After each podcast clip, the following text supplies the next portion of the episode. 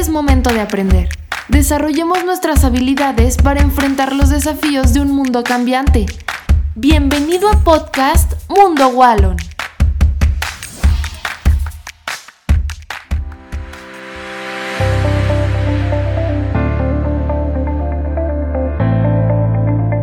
Hola, hola, ¿cómo están? Bienvenidos al episodio número 13 de podcast Mundo Wallon. El día de hoy me siento muy contenta por dos cosas. La primera es que ya es jueves y estamos cada vez más cerca del fin de semana, de poder disfrutar a nuestros amigos, de poder disfrutar a nuestra familia, de poder descansar. La segunda cosa por la cual estoy muy feliz el día de hoy es que el tema de hoy me tiene bastante emocionada. Y más aún porque tenemos a una invitada súper especial y querida por toda la familia Wallon. Hoy nos acompaña Lisbeth Gómez Carvajal, licenciada en psicología con maestría en dirección de instituciones educativas. Bienvenida Liz, ¿cómo estás? Muchas gracias Andrea, un gusto saludarlos. Gracias por invitarme a este lindo proyecto. Estoy muy contenta de, la invitación. Como bien lo dices, eh, soy licenciada en psicología y ya tengo más de seis años trabajando con Wallon. Muchas gracias por la invitación, Andy. A ti muchas gracias por aceptar esta invitación a este gran proyecto. Este, qué gusto me da tenerte en este episodio, que seas parte de este tema tan importante que como lo dice el título es I can do it o soy capaz de hacerlo. Entrando un poquito en contexto, les voy a explicar de qué se trata este tema. Con el nombre de este episodio nos referimos a la capacidad real que tienen los niños de hacer las cosas. Nos referimos básicamente a no subestimar la inteligencia de los pequeños. Uno de los errores que solemos cometer en el trato que le damos a los niños y en especial a la hora de educarlos es el de subestimar sus capacidades y su inteligencia.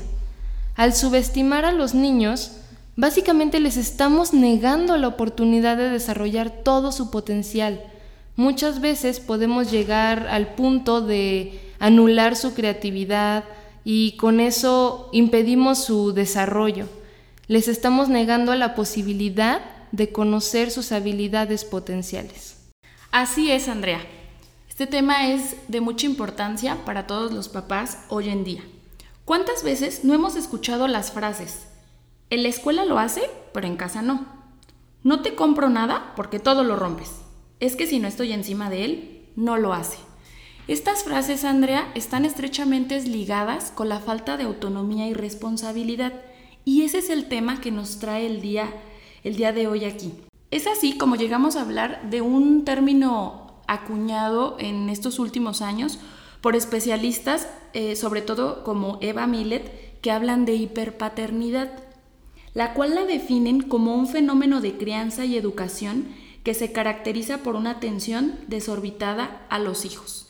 Es decir, son papás hoy en día que están encima de los hijos en todo momento, anticipándose a sus respuestas, solucionando sus conflictos. Y esto merma mucho el desarrollo y el potencial que tienen ellos. Así es, me parece muy interesante todo lo que nos estás platicando y ya entrando más en tema, a ver, platícanos, eh, nosotros como adultos, ¿cómo, ¿cómo subestimamos a los niños? Los padres, Andrea, en muchas ocasiones creemos que ser buenos padres implica adelantarnos a los problemas de los niños. Pensamos que creemos que debemos estar pendientes de ellos en todo momento, lo cual termina siendo contraproducente, puesto que de esta forma impedimos que ellos enfrenten sus propios miedos. Claro. Los hiperpadres tienen miedo al futuro de sus hijos y buscan prepararlos de la mejor forma posible. Los inscriben en los mejores colegios, les compran los mejores juguetes, los apuntan a todas las actividades extraescolares posibles para asegurar, asegurarles un brillante futuro. Buscan al hijo perfecto y creen que lo tienen que construir lo antes posible. Es muy triste escucharlo, pero muchos autores manejan que esta infancia de hoy se está construyendo como si fuera un campo de entrenamiento. De esta manera, los padres van asumiendo que su hijo no se debe frustrar y que no debe de tener ni miedos ni preocupaciones. Los padres entonces se convierten en sobreprotectores de sus hijos y allanan el camino de ellos, hasta el punto de atarles los zapatos cuando ellos tranquilamente lo podrían hacer. Otro ejemplo lo tenemos con la lamparita de noche. Yo como mamá, eh, para que mi hija no tenga miedo, le compro su lamparita la, la noche. Mira mi amor, si te da miedo, si quieres ir al baño, enciéndela. Cuando mi hija ni siquiera me lo ha pedido. Entonces me antepongo un miedo y genero un miedo en ella irracional. En este afán y en esta preocupación de ser buenos padres. O hablar por ellos. ¿Cuántas veces se encuentran a la tía que no han visto hace mucho tiempo? Juanito, ¿cómo estás? ¿Cómo has crecido? Pero mira qué grande. Y la mamá le gana la palabra al hijo. Sí, es que come frutas y verduras, lo tengo en entrenamiento de básquet, y entonces limito esa capacidad de inteligencia de que mi hijo responda por sí mismo. Entonces llegamos a subestimar la propia inteligencia del niño, creyendo que no es capaz de hacerlo o para que no cometa errores. Entonces entramos al ámbito escolar, donde resulta que el niño amanece y tiene su tarea resuelta. O papás que están en todos los grupos de WhatsApp posibles de la escuela para enterarse qué cartulina tiene que llevar el niño, qué botecito, qué color, sin darle la oportunidad de que él me lo pida para yo eh, podérselo proporcionar. Entonces entramos a que el niño tenga el mínimo esfuerzo por alcanzar. Wow, es que eso es un, tema bastante eh, importante que creo que todos los padres de familia deben tener en, cuenta. Muchas veces llegamos a subestimar a los niños creyendo que, hacemos lo mejor por ellos. Y ya hablando de esto, eh, platícame qué consecuencias reales trae el subestimar las capacidades eh, o la inteligencia de los niños. O por qué es importante dejar de hacer las cosas por ellos. Subestimar la capacidad, las capacidades de los niños genera muchas inseguridades miedos, pobre autocontrol, poca tolerancia a la frustración. Son poco empáticos y esto los lleva a tener problemas en sus relaciones sociales. Hay problemas en cuestiones cognitivas y además se afecta seriamente la autoestima de dos maneras. Por un lado, podemos anular la autoestima haciéndole creer a nuestro hijo que no es capaz de nada. Y por otro lado, la podemos inflar por la noción que damos tenemos de ellos mismos. Es decir, sus padres les han dicho que son muy especiales y que pueden llegar a cualquier lugar que se lo propongan y entonces comienzan a tener actitudes engreídas. Sin embargo, y aunque suene contradictorio, son incapaces de resolver problemas por sí mismos. Pero la mayor consecuencia, Andrea, es que se cuarta la autonomía del niño.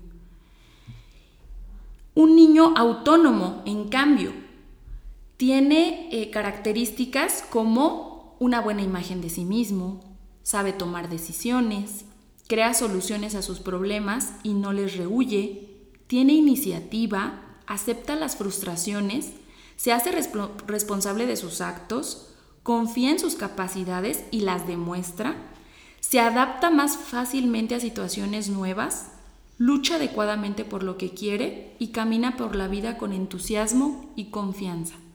Ahí la diferencia de dejarlos que se arriesguen o hacerlo por ellos.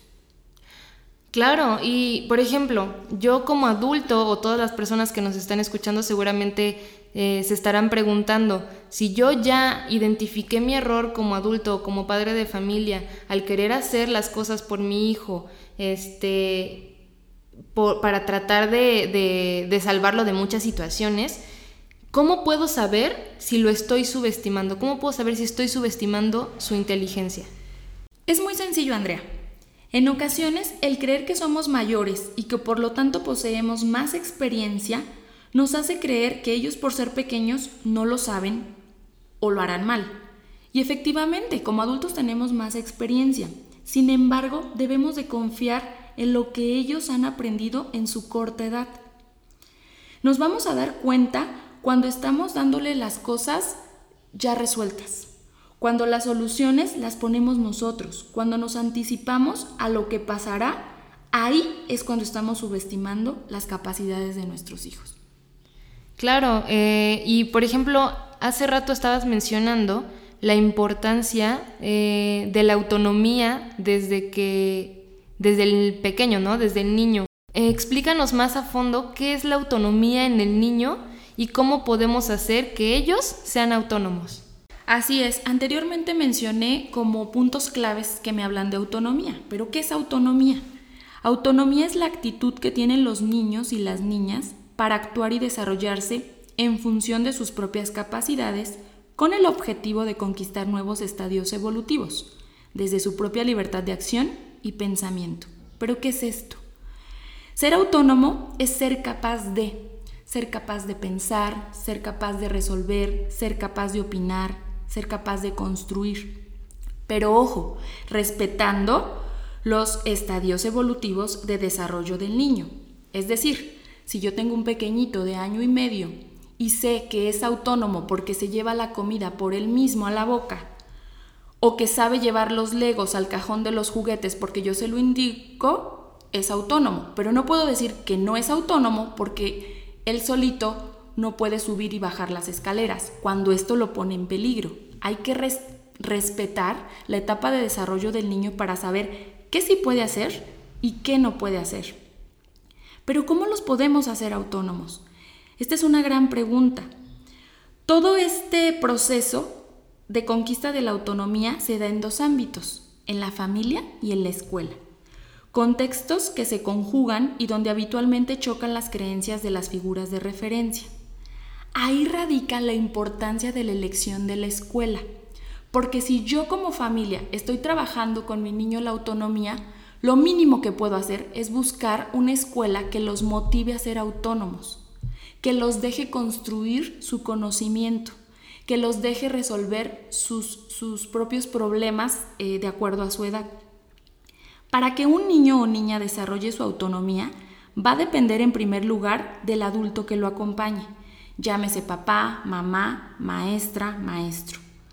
Y esta persona va a determinarlo con su actitud, conocimiento y acción.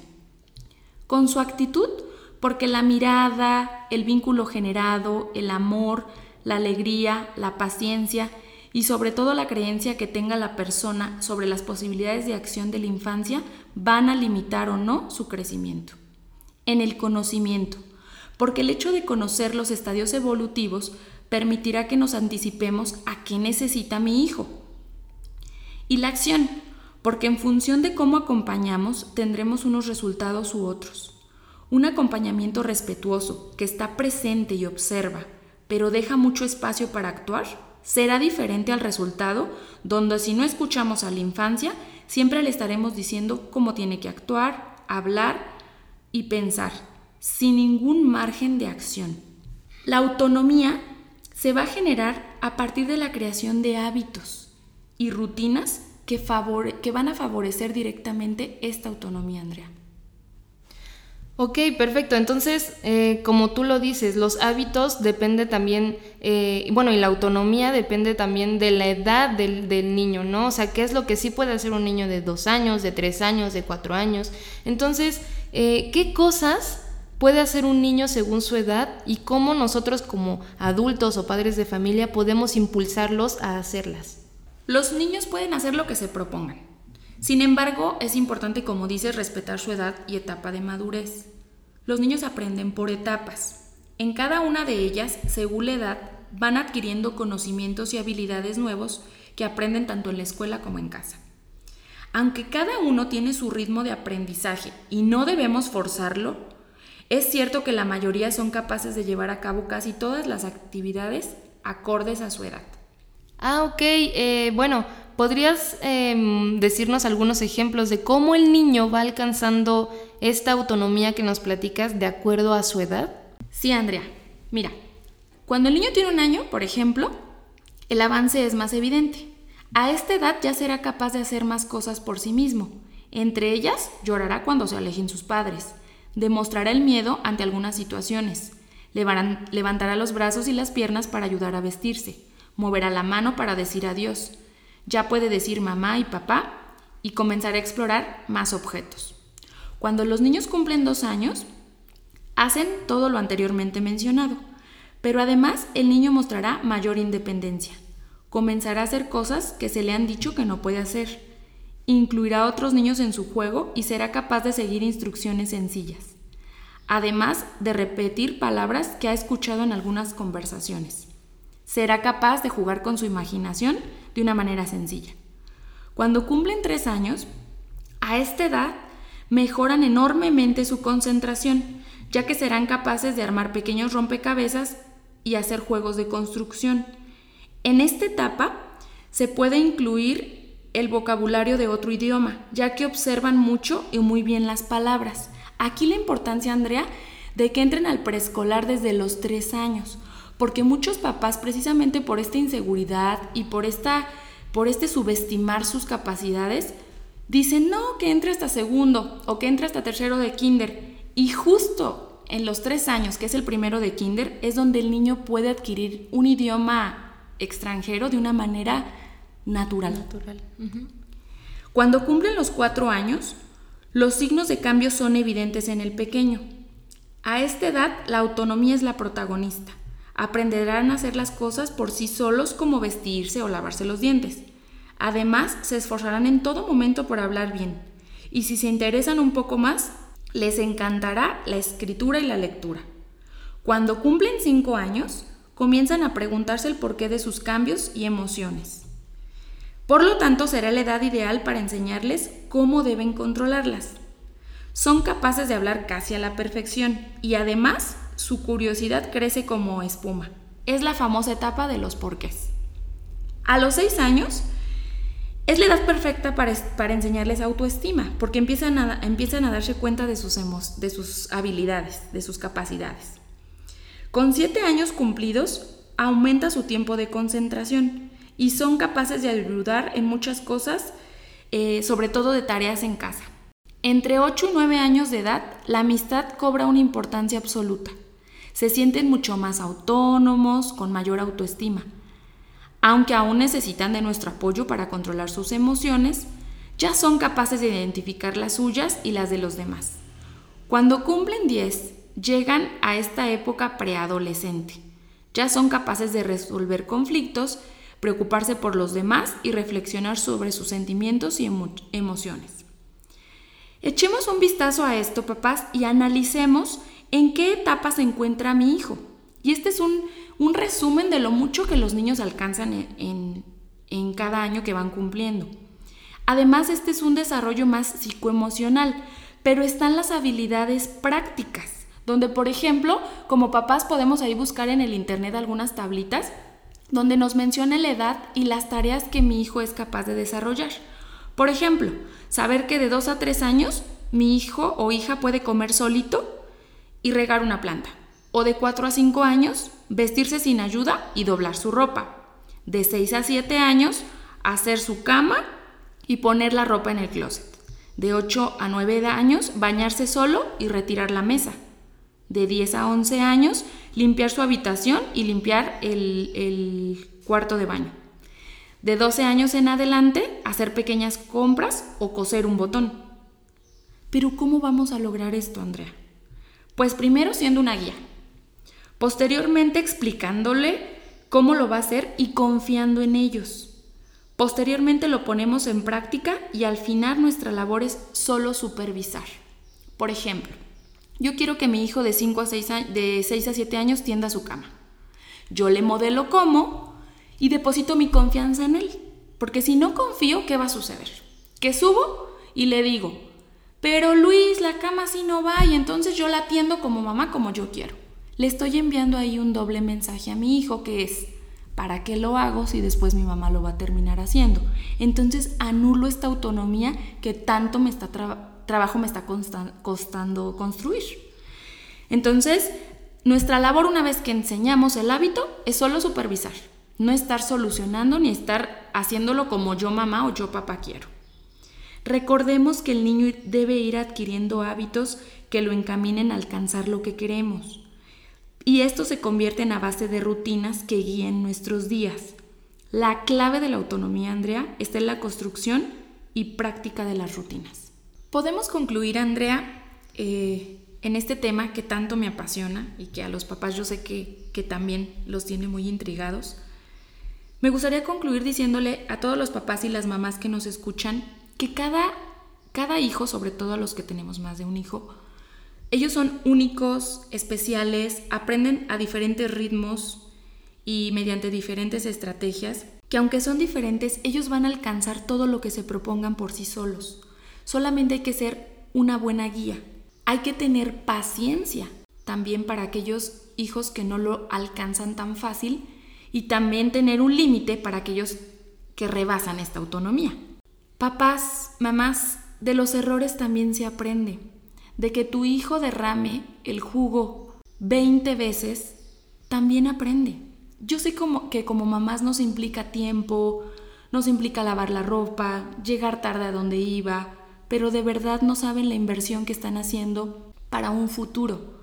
Porque entonces serán niños que no te estén buscando mamá, papá, para que le soluciones el problema o estés limpiando lo derramado, sino que serán niños autónomos que efectivamente te buscarán y tú tendrás que estar ahí como un apoyo emocional, pero que no le dará solución a cada problema que él enfrente. No olvidemos, papás, que la autonomía no es algo que se vaya a encontrar en algún momento de la vida. La autonomía se crea, la autonomía se construye y nosotros somos parte importante de esa construcción. También me gustaría agregar que es bien importante el tipo de escuela o la corriente pedagógica que escoges para tu hijo.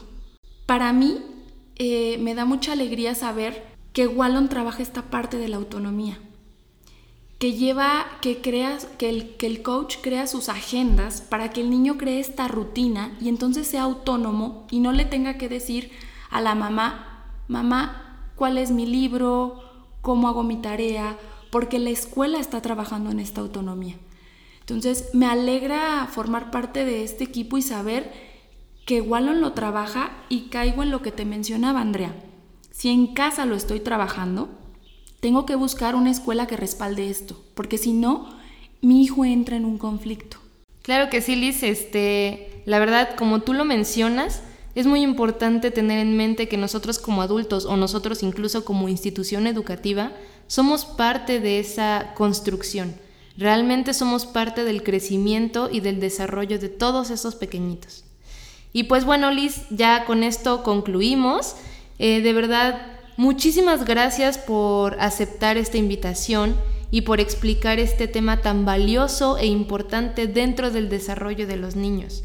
Estoy segura que este episodio va a ser de mucho aprendizaje para todos los padres de familia que nos están escuchando y fíjate que no solo en México, sino hasta el otro lado del mundo, Noruega, París, de verdad mucha, mucha gente nos está escuchando, así que espero que les sea de utilidad. Así que muchísimas gracias Liz. Gracias Andrea por la invitación. Un placer formar parte de este proyecto. Perfecto, ya con esto nos despedimos el día de hoy. Eh, recuerden escucharnos todos los jueves a partir de las 10 de la mañana con un episodio nuevo. Que por cierto, en el, en el episodio de la siguiente semana tenemos a unos invitadazos súper, súper increíbles con una increíble sorpresa. Pero ya no voy a decir más, los voy a dejar con la duda para que nos escuchen el siguiente jueves en punto de las 10 de la mañana. Síguenos en nuestras redes sociales, puedes encontrarnos como arroba Instituto Wallon en Facebook e Instagram. Y recuerda, Mundo Wallon, siempre contigo.